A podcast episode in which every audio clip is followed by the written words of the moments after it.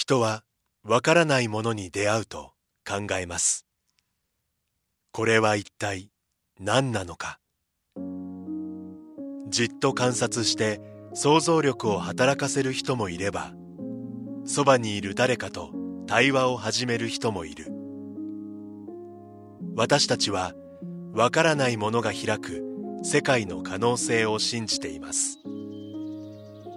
それはいつでも人と人をつなぎ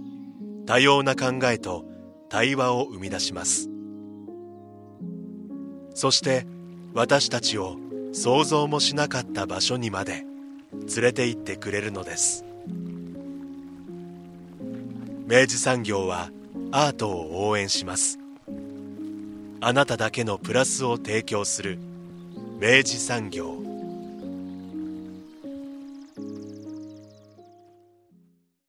明治産業プレゼンツアワーカルチャーアワービュー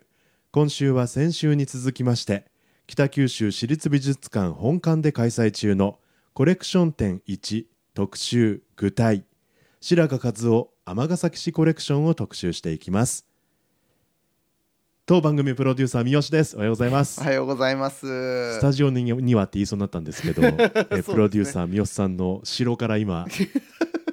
よしなさい。収録でお届けしております。はい、い、やあのーまあ前週ね、はい。えっと一週目として、はい。えっと特集取らせていただいたわけですけれども、はい。改めてまああのー前半では、うん。えっとその具体というね。具体というですね、ん。戦後日本の前衛芸術においてまあ非常に重要な成果を残したうん。具体美術協会、うん。まあ通称具体と呼ばれる、えっと美術集団を特集しました。はい。でまあ、具体1954年から1972年まで、まあ、関西の抽象芸術の先駆者であるアーティスト吉原二郎がリーダーとなって活動した美術集団で、うん。えっとまあ本当にそんなんだろうな。もう今となってはもう世界で GUTAI 具体というだけで、えっと、通じるぐらいに、うん。実は、えっと、世界的評価されてると。に評価されている、うん。えっとまあ、美術集団であるということ、はい。で、えっと、今週お届けする内容は、うん。まあ、その具体の中心的メンバーの一人でもあった、うん。白髪和夫というアーティストの、えっと、キャリアが一望できるゾーンが、うん。えっと、今回の展示の後半に、うん。えっと、設定されておりましてもともとあの、うん。北九州市立美術館さんの収蔵の品もあってはい。のお話ですよね。そうですんそうです、で白髪の作品を持ってらっしゃったところに、うん。えっと、その白髪の作品のですね、えっと、豊かなコレクションをお持ちなその尼崎市コレクションというですね、あの白髪さんの,、まあ、あの生誕地になるのかな、うんうん。えーに、えっとまあ、そこの協力も得て、うん。えっと、尼崎市コレクションと、まあ、その、えー白髪和夫の作品をですね、うん。まあ、一望できる、うん。あのコーナーになっています。うん。であの今回本当にその、まあ、具体のですね、うん。えっと、その導入を前半に見た後、うん。まああの尼崎市のコレクションも借りて、うん。本当にそのなんだろうな、えっと、具体から白髪和夫のキャリアの始まりからまあうん晩年までをうん全部展望できるうん。展覧会になっているっていうことが、うん。まあ、この後また詳しくお聞きいただければ分かるんですけれども、はい。本当に貴重な機会だと思います。うん。で、あのーもう本当に2018年のサザビーズとかで11億円とかでねやり取りされるぐらいのもううん。本当に世界的なあのアーティストでもあるその白髪和夫うんの、えっとまあ、キャリアをですね、あの改めてあのきっちり見れるという意味でも本当に見逃せない展示になっていて、うん。内容も本当に充実しているので、うん。あの後半ぜひちょっとですねその、えっと魅力をですね、はい。存分に楽しんでいただきたいと思います。はい、えー今回も学芸員の清田幸恵さんにお話を伺っています。インタビューをお聞きくださいそしてですよ、はい。あの展示はまだまだ続いてまして。そうなんですよ、えー今ね、あのね、やっと展示のね、真ん中ぐらい、えーえーね、ここからね、こうね、はい。矢野部さんの作品の前を通っていった先に、はいはい白髪和夫がですね、はいはいまとめて展示されてあるわけでそうなんす。ですよ。あのいいお写真でしたねまずねあのお顔の写真が 肖像のね、1960年のあのね、白髪さんのはい肖像写真がめっちゃいいです、ね。俳優さんのようなそうそうそうですよね。なんとかニューフェイスみたいなさ はい感じのはいはいいい写真ですよね。兄弟船乗ってそうだなって感じのえね、えいい角刈りのいい感じのね、青年なわけですけど。で、まあ、白髪さんについてまずねここから伺っていきたいなと思ううんんですが、うんうん改めてちょっと白髪一雄っていうのはこれあの、まあ、ちょっと今までのお話で少しご紹介も少しは触れていただいたんですけど、改めてまあどういう作家なのかっていうのをちょっとじゃあ木戸さん教えていただければと思います。そうですね。あのはい、えっと白髪一雄はもうアクションペインティングの第一人者といいますか、まあいうそこであのまあ皆さんが知られているかと思うんですけれども、あの白髪一雄はですね、1924年にあしあのえー、芦屋うん。ああ尼崎であのはいすみません。尼崎市に生まれた作家さんです。であの当時ですねあの呉服商のあのまあお家に長男として生まれた白髪さんなんですけれども、あのお父様があの油絵といいますか、うん。絵を描かれてた影響もあってあの小さい頃からあの絵は絵には興味があったみたいですね。でその後にあのまあえー、と美術のしあの大学に進学したいっていう思いがあって、あの進学したんですけれども、まあ、あのいろいろな事情から京都のあの美術学校の方に進学するんですが、そこであの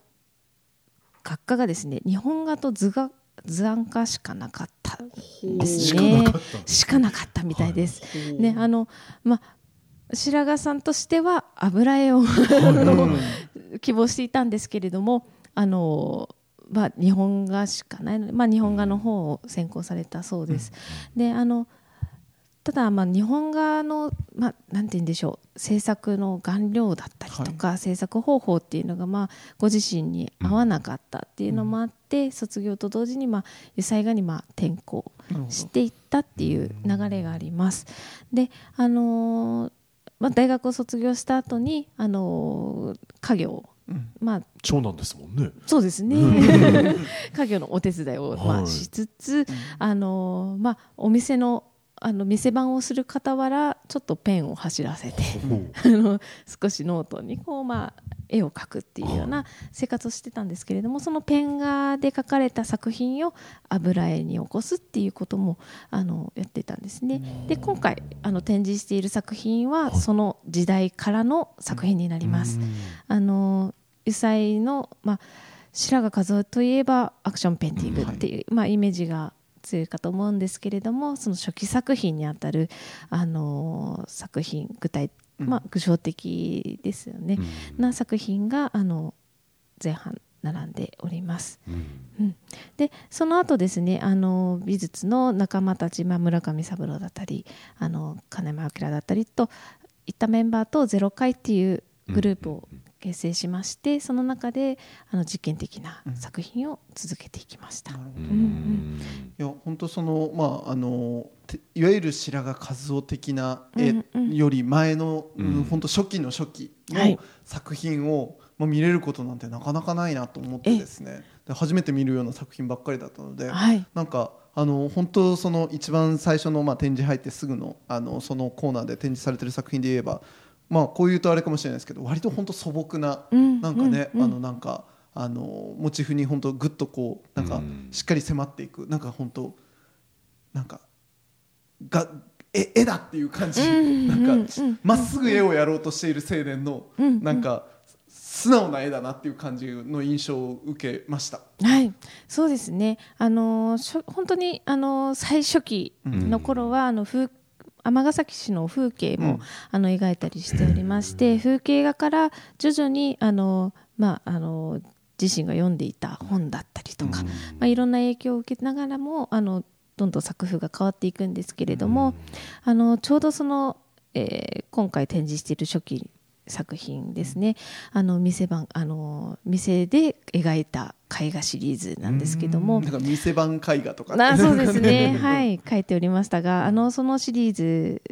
だったりとか、はい。その後ですねちょっと不穏な空気がええちょっと、うんうんはい、タイトルにもあの妖怪具だったりとか書いてたと思うんですけ妖れど、怪のようって字ですよね。あそうですね、あのそのシリーズは、まあ、あの部屋シリーズって言われてるんですけども、あの特になんかちょっと薄暗いような部屋にある、ちょっとまあそこにある家具がちょっと動き出しそうな、まあ、そういったイメージで描かれたちょっとなんかこう童話っぽいような、うんうんうん。あの作品ですよね。うん。そういったあのまあ、あの白髪自身は夢に出てきた作品あのものを描いたっていうようなこともおっし言ってるんですけれども、そういった作風の作品が初期には多いですかね。なんかその鳥かごに入ってる鳥ですとか、うん。その本当に初期の作品ですけど、なんか難破船のようなこう、はい。のすごい波が荒い中でこうん。う沈没している船みたいなはい。モチーフだったりとか、うんうんあ店番つまんなかったのかなって 想像力のねかき立てられたんでしょうドライブが結構ね。特にまあ夜あの店番をすることが多かった。だからやっぱ色使いもちょっとやっぱやっぱりちょっとちょっと暗い感じの色が多いの環かなって境もあったかもしれないですね。確かに。ああそうなんだ。ねあのヘアシリーズも結構本当にあのなんかなんだろうな。ちょっとおどろおどろしい感じを受けるものもあったりとかそう抽象的ななんかイメージのなんかこう本当になんかまだ模索している感じというか、うんうんなんかこうスタイルにななりきる直前の、はい。なんかこういろんなものをなんかこう試して探っているような感じにもなんか僕ちょっと見える感じがあってそうですね。あのー結構その当時読んでた本うんだったりとかも影響がすごく強いんですけれども、あのまずはその自分が無意識にペンを走らせてうん。ちょっとオートマティズムですね、はいはいあのペンを走らせてそれをあの絵画の形としてこう成り立たないかっていうのは、まあ、初期の時代はあのいろいろと模索はしていたみたいですね。あのかなりあの鳥だったりとか、うん。今家具だったりとか、あの今の白髪あのこ後期のですね、はい。あの白髪からちょっと、うん。あのあこういう作品を作っていたんだっていうような、うんあの印象はすごくあのあるかなと思います。なかなかあの白髪和夫作品、まあ、当館所蔵しているのも後半ええ。うんまああの後期の作品でもありますので、あのえーこういった初期の作品っていうのはうん。本当にあまり、まあ、残っていませんので、うん。こういった形で尼崎市のあのコレクションとしてまとめて、あの見る機会っていうのは本当に貴重な、うんはい、作品になってますね。でも当時からその要は、まあ、ゼロ化を結成する前からやっぱりこうそのオートマティックにこう何か出てくるものをそのまま画面に、ねみたいな感覚はもう生まれてらっしゃったんですね。そうですねその時からもうあのやはりこう自分がこう意識無意識というか、うん。まあ、意識の、まあ、外れたところから生まれるものをっていうことは、あの制作の中で考えていたようですね。なんかまさしくそれがあのだんだんまあそれに本当にこう近づいていく、まあ、そのアクションペインティングになる直前の時期の作品で「あの龍脈」って作品はい。とあとあれは「文」と書いて、美そうですね。ね。あのそのシリーズあのまた新たなあの作風に移っていくんですけれども、あのこの作品はですねあの先ほど紹介したあの、えー、と洋画具だったりあの時期の作品の、まあ、失敗作といいますか、うん。あのあこれうまくいかないなっていうものをあのある日、まあ、あの何ですかねペインティングナイフっていう、はい、で道具でですねはい。あの絵の具を潰していった時に、うんあらここの絵の具の混じりは面白いなっていう風な発見があって、そこからペインティングナイフで、あのなんて言うんでしょう。画面を、うん。あの縫っていく、うん。でどんどんそういった形であの作品を構成していくようなうん。作品をあの出してきたうん。頃が今おっしゃった作品群の流れですね。はい。僕個人的には実はこの時期の作品がめちゃくちゃ好きで。そうですか。今びっく、うん。あの見て本当にびっくりしたんです、はい。あほんあなるほどなと思って、はい。っていうのがやっぱりその本当その絵の具っていうそのだからある意味その絵の具っていう物質をうん。発見していくなんかね、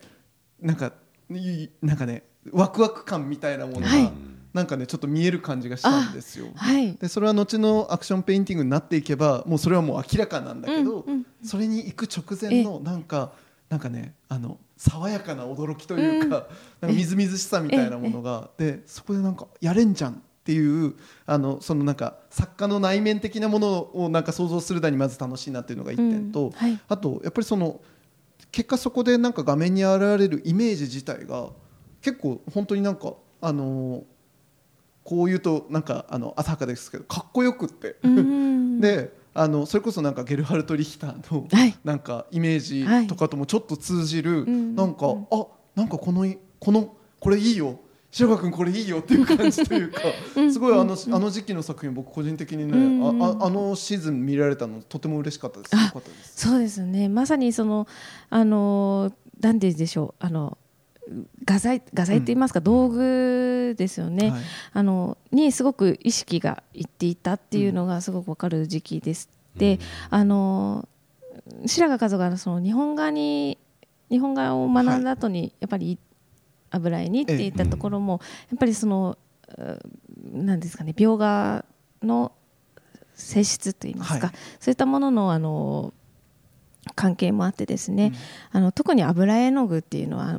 オイルを使ってますので、すごく油絵が乾く前に塗ると、すごくこう混じ混じり合ったような表現ができると思うんですけども、そういったあの絵の具の流動性っていうのがこの時に、あのやっぱりあのすごく発見といいますかね、あのあこの流動性っていうものがやっぱり自身のその表現と合致したところもあったんだと思いますね。これはなんかあのなんか明らかにそのその後具体にあの合流していく白髪の本当に呼び水になるような、あのもうもう指かかってるよっていう感じが転換期と言いますかね。はいありましたね。そこからもうナイフを使うんじゃなくても身体に移っていくわけですはい、えっとそこからですねあのどんどんえっとペインティングナイフからまた今度は身体的にあの指とか手のひらとか拳だったり、うん、そういったものをあの試していくっていう時期にな入っていきます。であのその頃からですねあの構構図だったりとか色彩っていうものをから離れようと、あのいう試みも始めた時期だったんですね。ですのであのちょうど展示室の真ん中らへん、次の作品ですね、あの赤一色がすごく印象的だったと思うんですが、クリムゾンレ一色ですね。まさに、はい、そこからですねあのそうあの色彩も一色に変わっていくっていうような,、なるほど変化がありますね。なるほど。だからあでもだからこれ変遷面白いですね。やっぱこうやって辿っていくと、うん、だからやっぱりあのまあ本当に素朴にまずあの絵を描いていた時期から抽象的になって、はい、でそこから色彩とそのなんかあの画材自体のマテリアルみたいなものを発見してってでそこからこうだんだんこうは色を一色にして運動とか、やっぱその身体みたいなものに少しずつ近づいていくような、うんそういうプロセスなわけですね。そうですね。あのよくあのアクションペインティングっていうのは本当にあの、うん、なんて言うんでしょう。あのこう偶然性だけじゃないかっていうなですね、あのことを言われがちではあるんですけれども、こういったあの変遷を見るとあなんかそうい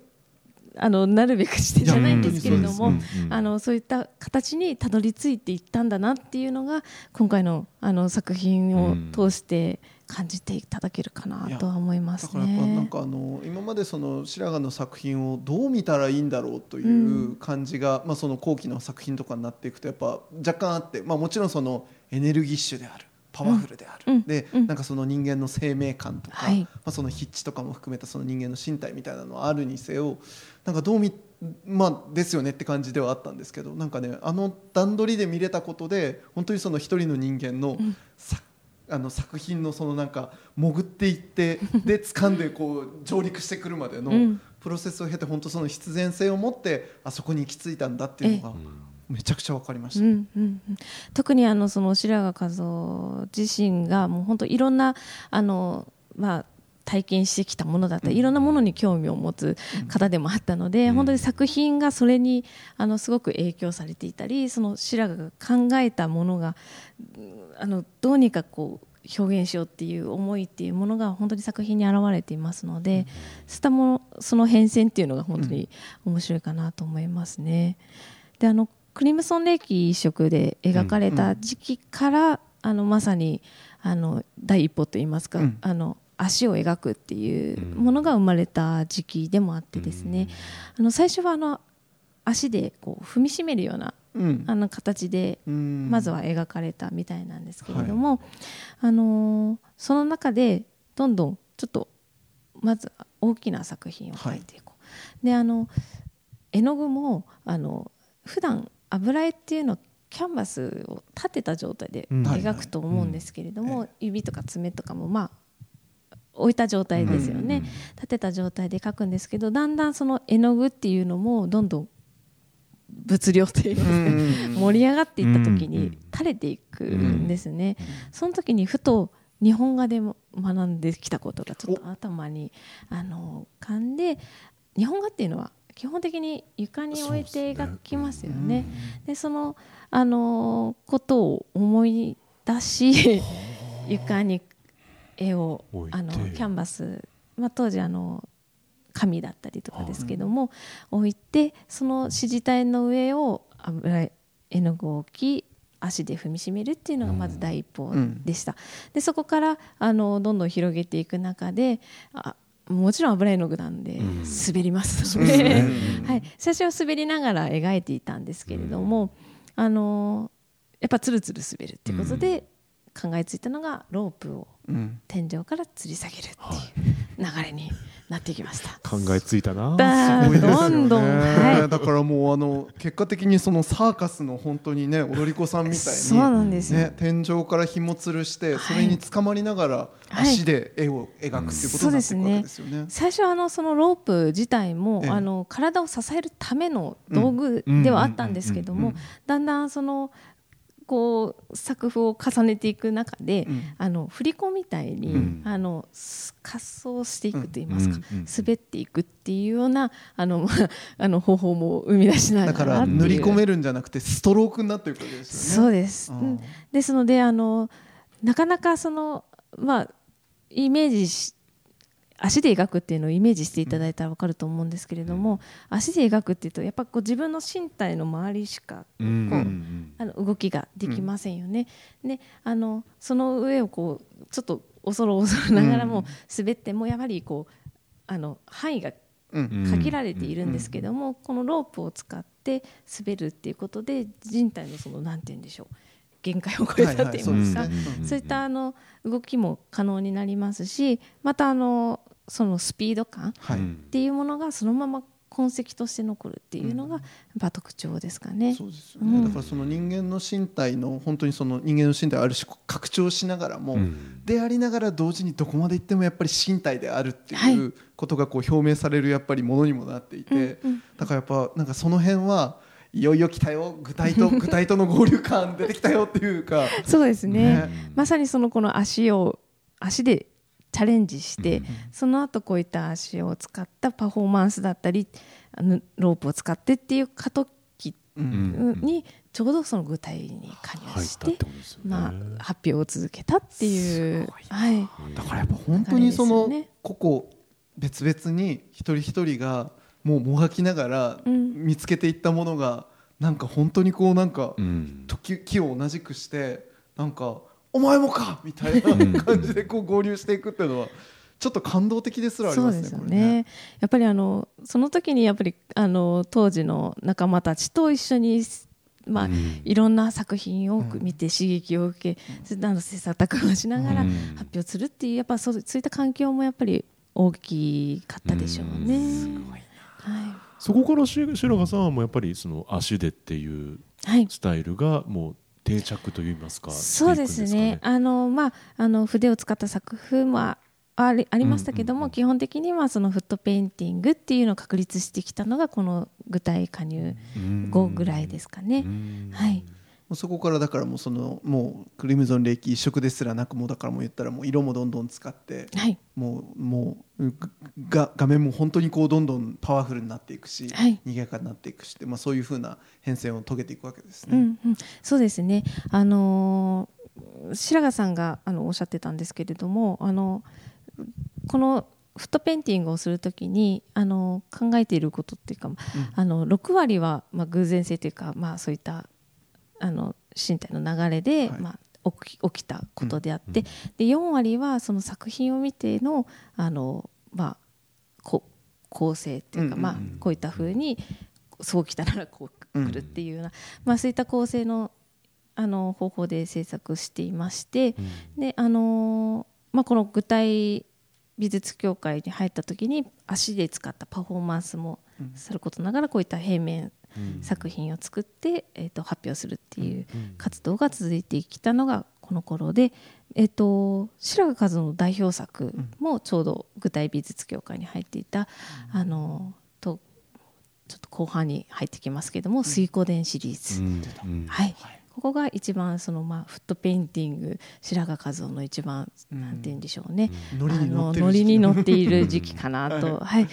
であの先先ほどあの作品作品って言っていたのに、タイトルがね、はい。そうあの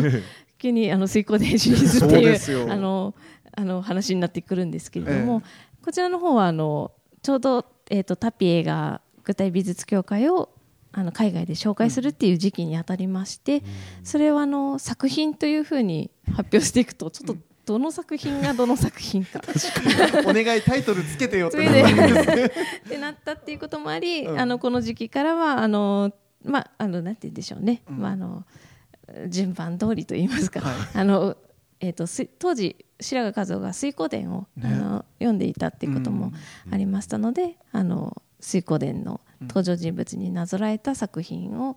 どんどん発表していったっていう時期になりますね。なんかそれこそあのキャプションで拝見したんですけどタピエとしてはまず最初なんか年間で10 12枚でしたっけ、あはい、ね、の発注だったらしいですけど結果あれ、まあ、その108人の あの豪傑たちを全部描いたってことなんあですよね。そうですね108点あるはずですよね。これなかなかなシリーズになりましたうねん。そうですね。あのーかなりあのー見ていただいたらわかると思うんですけど、この頃のまさに作品は大型な作品がかなり多いですので、108点。すごい。作品群だったんこれあ。の京都さんにこれ聞いてなんかあの俺は白髪じゃないから分からんよって言われるかもしれないんですけど あの、まあ、先ほどのその作品タイトルの話で、今まではそのある意味その作品っていうふうに言うことでこう意味とかその要はモチーフみたいなものを限定せずにまあ作ってきたんだと思うんですけどある意味こうやってこう豪傑シリーズで、まあ、表現すべき、まあ、だからその例えばその豪傑一人一人のなんかそのキャラクターとかなんかその表現したいイメージみたいなものが多分ありきで作品を作るようになったのかしら。その作品のいや制作する順番というか、うん。イメージの発想の手順が多分変わったんじゃないかと思うんですけど、うんうんその辺ってどうだったんでしょうねってこれ清さん聞いてもなかなか難しいかもしれないですけど。そうですね、うん。あの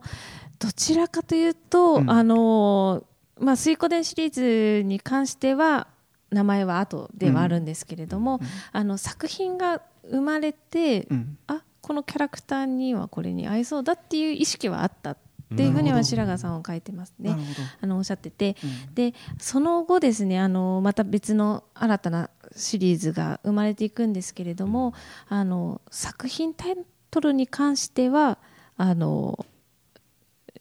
うん、後うん。であのそのちょっと火のイイメージがはい。出てきたとか、うんうん。水の流れを感じるからこのタイトルにしようっていうようなことはあったようです。うん。作品のタイトルからの制作っていうよりはそのイメージがうん。でもあの後半になるにつれて作品を作品と呼ばずにタイトルをつけるっていうのはやっぱりあの水湖伝シリーズあの豪傑シリーズからですね。いやなんかあの僕これ面白いなと思ったのはあの、まあ、僕あの編集の仕事をですねやってる時にあのあるあ、まあ、世話になった編集の先輩がですねあのなんかタイトルが意味持ちすぎるとうん。なんか嫌なんだよねって言ってなんかその日付からなんかなんかその企画名を決め決めたりしたことがあったんですよ。はい。でなんかあのそのことを今思い出したんです。というのがそのなんかタイトルつけてよってタピエから言われた時に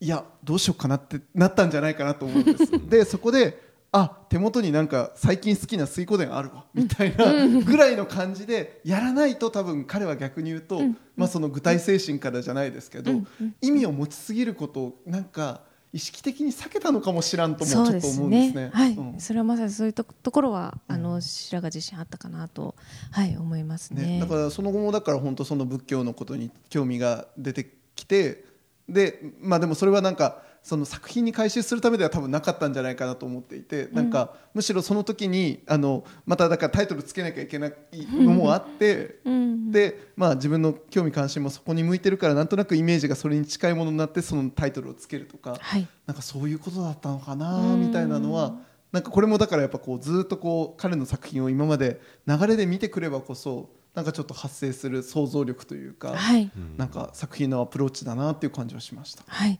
あのまさにそのちょうど今あの仏教のお話がありましたけども、水湖伝シリーズの後あの仏教に、はい。あのまああの白髪自身があの修行いたしまして、得度を、あの比叡山で修行して得度を持つというようなことがありましてこの時期が、えーと、1971年ですね、はい、であの吉原次郎、まあ、具体美術が解散した年が72年なので、はい、本当にそのちょうどその年にあたるんですね。であのそうですね。あのその頃から、まあ、発表あの具体美術での発表っていうようなスタイルとはまた違う、ね、あの自身のそのなんて言うんでしょう仏教への興味、うん、あの作品自体もあの身体性も残しながらも、ちょっと精神的なものが作風に現れるっていうのは、あの後半から、はい、入ってくる時期で,、であのすみません話はちょっと脱線しちゃったんですけれどもあの当館があのその仏教の、そのシリーズのちょうどあの時期にあたる作品が、ええ、あの1975年の作品が、あの持っておりまして、うん、あのその時期のあの作品だけを今まで当館のコレクション展では紹介することが多くて。うん。まあ、白髪一雄といえばアクションペインティング、はい、でまさにその、うん、あのフットペインティングで作られた作品を皆さんにご覧いただくことが多かったんですけれども、うん。今回こういったあの白髪の本当にあの変遷っていいますかね、あの拝見することでまた今まで当館の作品をご覧になっている方もちょっと違った印象というか、うん、なんかまたちょっと白髪の違う面を知りながら見る、あの作品っていうのもまたちょっと変わるんじゃないかな全く変わると思います、ねその密教シリーズで、あの竹を見てた人が、それまでのねやっぱ経緯見た時に、なるほどこういうことねっていうのは多分相当あると思います、ね、そうですね。何度かの私もあのギャラリートークとかで、あのお客様とお話しする機会がありましてあの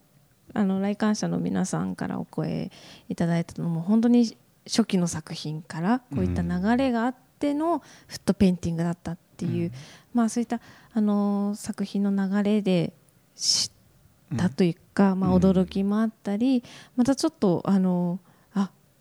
日本画をやっているからこそのちょっと東洋的な思考もあったのかなとか、まあ、仏教の,、あの思考だったりとかですね。あの、まあ、しそういったいろんな影響環境とかですね、うん、あの興味があるものとかが作品に現れているっていうのが本当にあの作品の流れで。うん感じられて、そういったところは面白いですよね。ね。はい、いや本当だからその仏教シリーズとか、まあ、その後期になっていくに従ってなんかもう一回その要は中期に発明したあの、まあ、ペインティングナイフじゃないですけど、うんはい、あのあれまた板を使ってね、なんかこう扇状のイメージを、ねうん、そうです。まさにあのあの仏教シリーズに入ってからは、はい、あのスキージって呼ばれてるんですけど、まあ、あの長い棒状の板をイメージしていただければよろしいかと思うんですがあとスキー板のような形で足につけて描いたりとか、いろいろ結構あのまたあのガラッと変わった表現が生まれるんですね。うん、であの今までは足で描いていた、うん、まあ、あの仏教シリーズでも足で描いているんですけれども、うん、正にあの道具を使うことで、はい、すごくあの絵の具の流れがすごくなんて言うんでしょうかね。なんかこう静かではないですけど、なんかこうちょっと、あのまさにこう流れを感じるという、そうですね、流れも感じますよね。であの機械的なその絵の具の流れっていうのがまたちょっと違った印象であったり、あの仏教あの修行をされておりましたので、うん、あの演奏のイメージっていうのもやっぱりあったんですね。なんでちょっと半円状扇状だったり、あの円のあの表現っていうのが、うん、あの作品の中に現れ始めています、ね、だからある意味ちょっと、ま、マンダラ的にすらなっていってるのか。うん。なるほどな。いやなんかその本当にあのまあダイナミックなその本当にこうなんかあの身体的なその筆致であったあのフットペインティングから、はい、本当にちょっとその道具を使うことで、うん、そのある種のその直線的なイメージというかその幾何学的なイメージ、はい、幾何的なイメージがあの付与されることでこう画面のリズムのあり方みたいなのが全然また変わった感じがあったから、はい、なるほどこういうプロセスだったのかって感じしましたよね。うんうんうん、そうですね。でちょうどまたあの本当に白髪和夫自身がどんどんこうそこだけにとどまらないって言いますか、あのその扇状のシリーズを作ったあたりで、まあ、樹脂を混ぜた、あの絵の具へのこうだか試行錯誤といいますか、そういったものもあの行っていますので樹脂を混ぜることでよりすごく滑らかで、あのちょっとエナメル質といいますか、なんかそういったあの絵の具の混ざりのこう風合いっていうのもどんどん変わって、はい。あのスピード感っていうのもやっぱりあのちょっとちょっとずつ変化していくっていうのがありますね。なのでちょっと仏教シリーズに入ってからは少し、なんて言うんでしょうあのこれまでの格闘って身体とか情熱といいますか、うん。そういったものが少しこうクールな感じの印象に変わっていってるんじゃないかなっては思います。なんかそうだからちょっとそのメタリックな質感というか、うんうんうんあのテラッとした質感みたいなものも、ええ。あの画面の中に入ってくるようになって、うん。なんかだからそのなんかより画面の情報量みたいなものというのが、こうなんかこうゆ豊かになるというか、はいパワフルだけではないというかですね。うんうん、またまさかこう後後期といえばなんか70代とかええ。になりますよね。あのどんどん変化していく、うんまた違うし表現を見せてくれるっていうのもすごく面白いあの作家ですよね。ここれはやっぱ具体イズム的なものが多分ずっと根底にあるあるね方なんそうだろうなって。ですよね。うん。うん。常にまあ表現も進化して、あの違うものをこう表現していこうっていうような精神はやっぱりあったでしょうね。だから自分自身のあの、まあ、その当初の、ね、具体はその要は他他人の真似すんなっていうことだったんですけど、その自分自身の模倣になり始めたらやっぱりそれも更新していくっていうえことだったんだろうなみたいなのはすごい感じます、ね。確かにその場、ま、でとどまらずっていうのがまさに、はい、ある作家かなと思っていやます。これはねね見れてよかった、ね、それがやっぱりその共に同じ時代を過ごした他の作家の作品も前もってこう見ることができるっていうのが本当に素晴らしい流れですねこれは。マジで。本当これあの舞台の導入がない状態で、うん。白髪単体のコレクション展として見てもまあもう十分良かったんだろうけど、うん。全然やっぱその前半の具体の特集があったおかげで、うん。めっちゃ豊かな補助線になりましたね、ね。これ。本当あの当館のコレクションもそうですけども尼、崎市さんの本当コレクションが大変素晴らしくってこういった形で本当にあの初期からですね本当あの大型の有彩作品まで、あの拝見できる機会本当貴重かなと思いますので、ぜひとも。皆さ。ん ぜひあの尼崎市にですね総合文化センターっていうところが、あのありましてそこにあの白髪和夫記念館記念室記念室っていうあのところがはい。ありまして、普段は今回お借りしているんですけれどもこの記念室で作品もご覧いただけますので、あの今はちょっとあの尼崎市から 北九州市にええ。来ていただいてますけれども、うん。ぜひ興味を持たれた方は、はい。そちらにも行っていただきたいなと思います。いやこれは。いや理解が深まったとも言えないのかもしれないけどなんかすごくなんかでも、うん。わあのなんだろうあのフレームが捉えられたね、うんその具体っていうのがどういうもので,、でその白髪がその中で何をやってたのかっていうのの、なんかこう入り口に立てた感じがしまして、はい。いやーこれ。ちょっと何周もしたいですねまたね。はね ちょっとこれうん。だしやっぱねこういうコレクションを持っとるわけですよ。持っとるわけですよ尼崎さんももちろんですけれども北九州さんがですね、はいはいはいこらちょっと今後も。今後もいろいろお世話になりますよ。いやいやはいどうぞよろしくお願いします。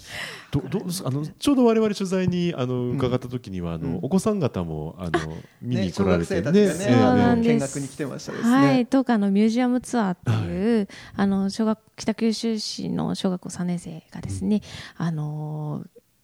当館にあのコレクションを見に来てくれるっていう、まあ、ツアーを企画してまして、はい。あの北九州市の小学生ですのであの午前中午後あのとても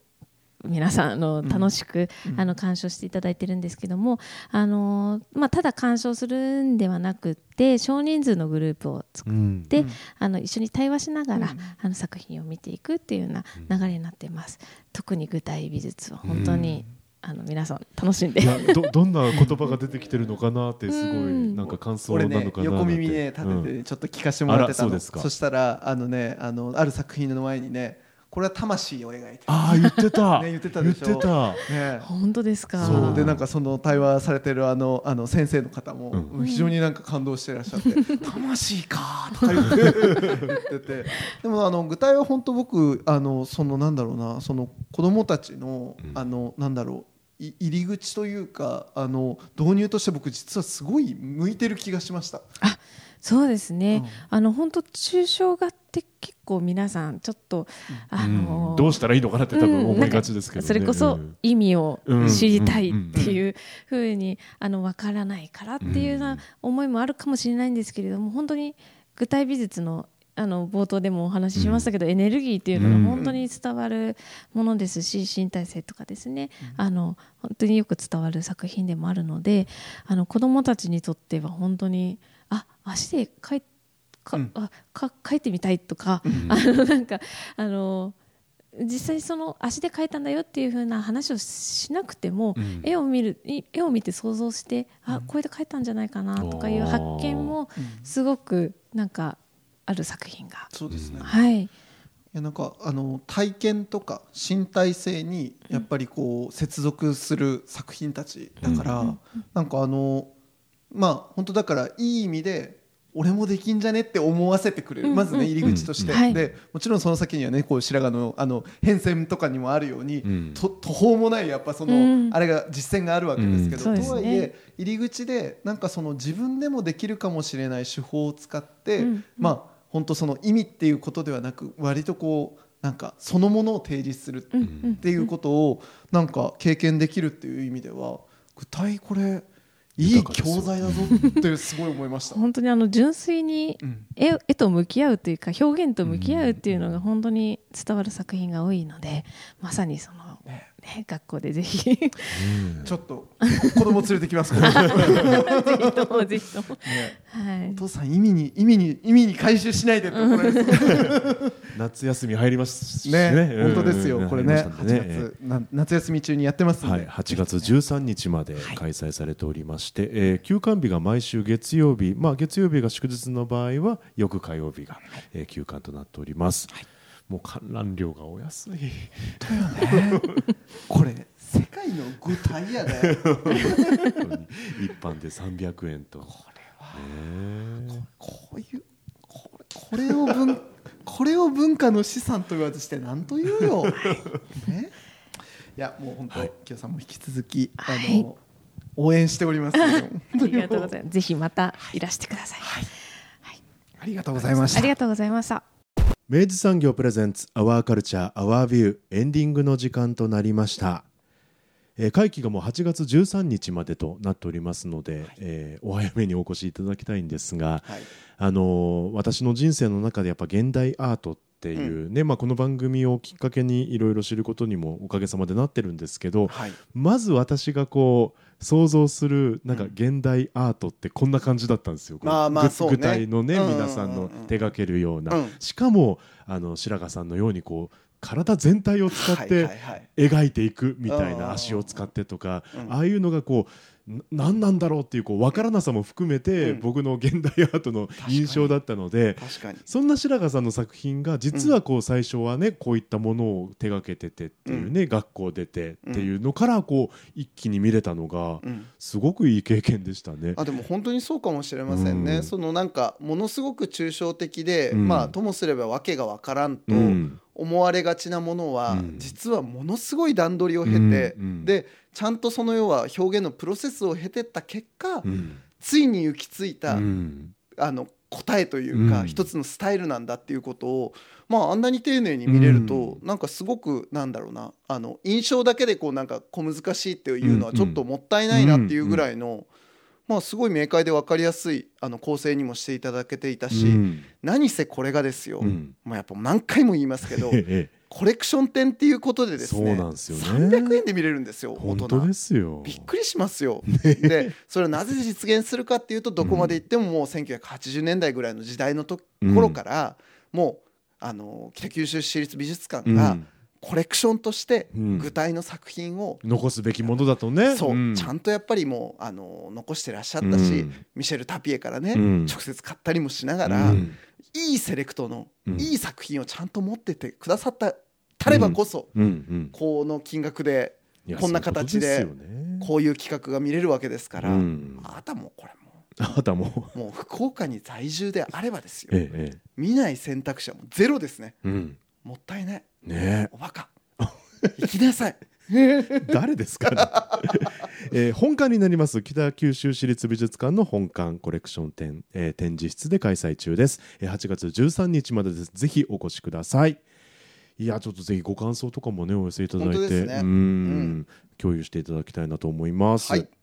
アワーカルチャーアワービューはラジコのタイムフリー機能を使ってもう一度聞くことができます。詳しくはラジコで検索してください。そして番組の特集はポッドキャストでも聞くことができます。Spotify ほか各チャンネルで随時更新しています。詳細はラブ f m のホームページから確認してください。